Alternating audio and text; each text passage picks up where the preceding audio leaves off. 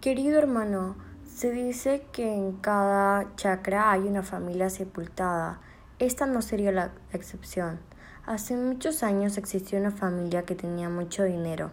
Se decía que el hermano mayor sentía placer por matar animales. Cuando su familia se dio cuenta lo alejaban de su hermano menor, ya que no quería que sea igual y lastime a los animalitos.